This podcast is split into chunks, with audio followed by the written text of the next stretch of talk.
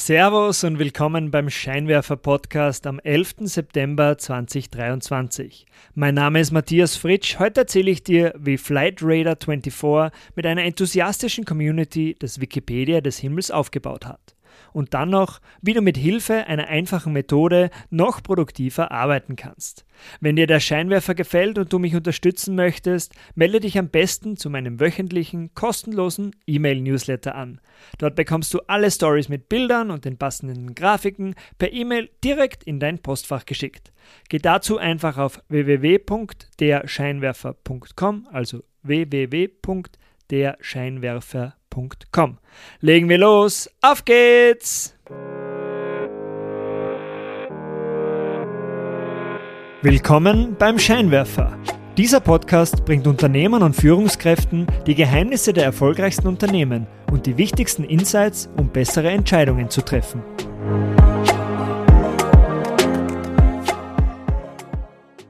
Hast du das gewusst? Flugzeuge online nachzuverfolgen ist ein Riesengeschäft. Flightradar 24 ist die größte Digitalplattform, um in Echtzeit Flüge nachzuverfolgen. Auf ihrer Website und in der App wird der weltweite Flugverkehr auf einer Karte angezeigt, inklusive woher jedes einzelne Flugzeug kommt, wohin es auf welcher Flughöhe fliegt, den Flugzeugtyp, die Flugnummer oder die Geschwindigkeit. Allein im August wurde die Website von Flightradar 24 54 Millionen Mal besucht. Die eigene App wurde bisher 75 Millionen Mal heruntergeladen und sie wird jeden Tag von über 4 Millionen Menschen benutzt. Aber wie kam es eigentlich dazu? Im Jahr 2006 wurde das schwedische Unternehmen durch Zufall gegründet. Michael Robertson und Olof Lindberg hatten gerade ihre Suchmaschine für Flugbuchungen auf den Markt gebracht. Das hat ungefähr so funktioniert wie Jack Felix oder Skyscanner. Aber die Besucher der Website, die blieben vorerst aus. Ihre Idee war dann, eine zusätzliche Website mit interaktiver Karte zu machen, auf der die ankommenden Flüge am Stockholmer Flughafen angezeigt werden. Die dortigen Links zur Flugsuchmaschine sollten für eine höhere Platzierung in den Google-Suchergebnissen und so für mehr Traffic auf ihrer Flugsuchmaschine sorgen. Für die Flugdaten installierten die beiden Tüftler sogenannte ADSB-Empfänger auf ihrem Dach. ADSB steht für Automatic Dependent Surveillance Broadcast.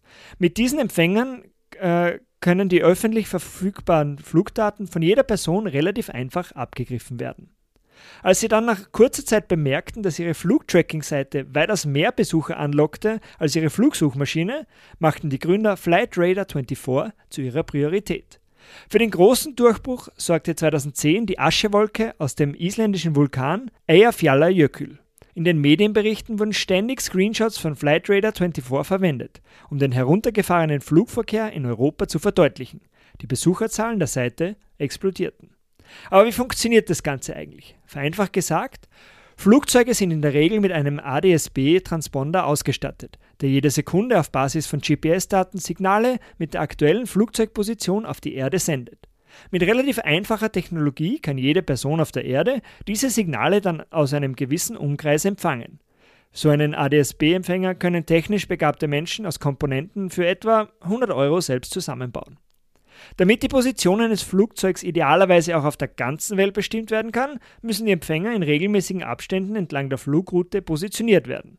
Für eine verlässliche Nachverfolgung eines Flugzeugs auf Reiseflughöhe müssen rund alle 300 Kilometer ein Empfänger stehen. Das Ganze ist ziemlich aufwendig. Flightradar 24 musste daher kreativ werden. Kurz nach dem Start der Seite begannen die Unterstützer auch in ihren eigenen Häusern ADS-B-Empfänger zu installieren und die Daten in Echtzeit ins Stockholmer Büro von Flightradar 24 zu übermitteln. Heute zeichnen auf der ganzen Welt verteilt über 40.000 Empfänger jeden Tag die Bewegungen von rund 250.000 Flugzeugen auf. Selbst in der Antarktis oder in Grönland sind Empfänger positioniert. Aus den verfügbaren Flugdaten dann eine digitale Landkarte zu bauen, das ist technisch jetzt keine Riesenherausforderung mehr. Aber ihre weltweite Dichte an Empfängern, das Ganze macht Flightradar 24 so besonders. Das Wikipedia des Himmels greift dafür auf ein Netzwerk an freiwilligen Unterstützern zurück.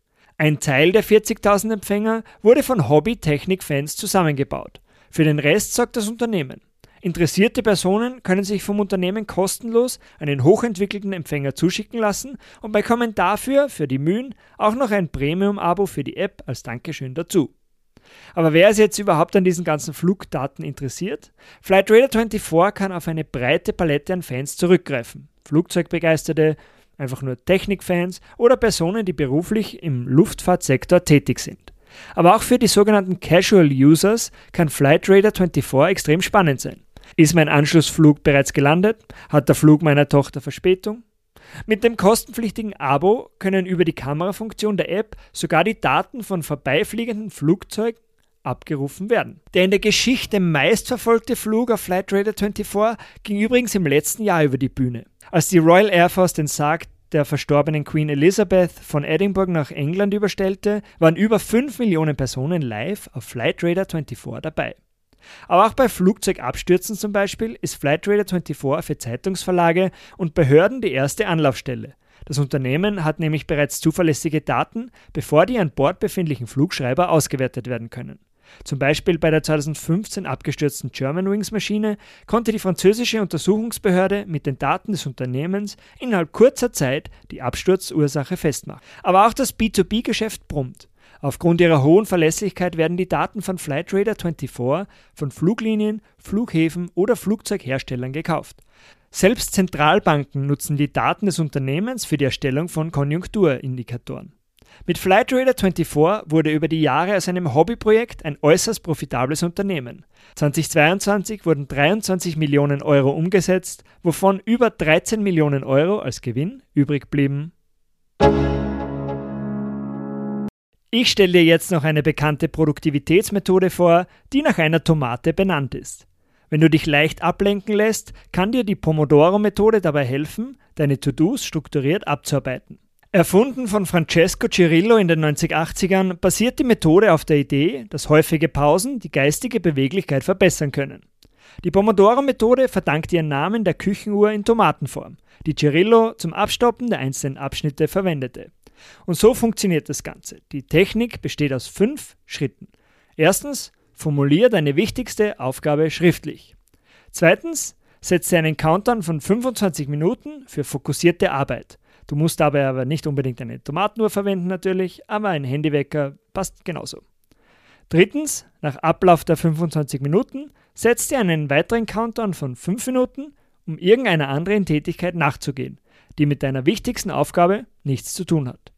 Viertens, führe die Schritte 1 bis 3, das Ganze nennt sich ein Pomodoro, insgesamt viermal aus.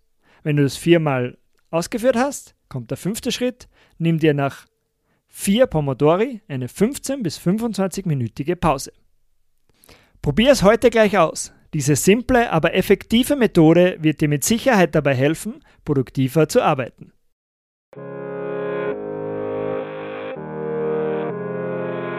Das war's auch schon wieder vom Scheinwerfer. Vielen Dank fürs Zuhören. Wenn dir diese Ausgabe gefallen hat, leite sie doch gerne an deine Freunde und Freundinnen weiter.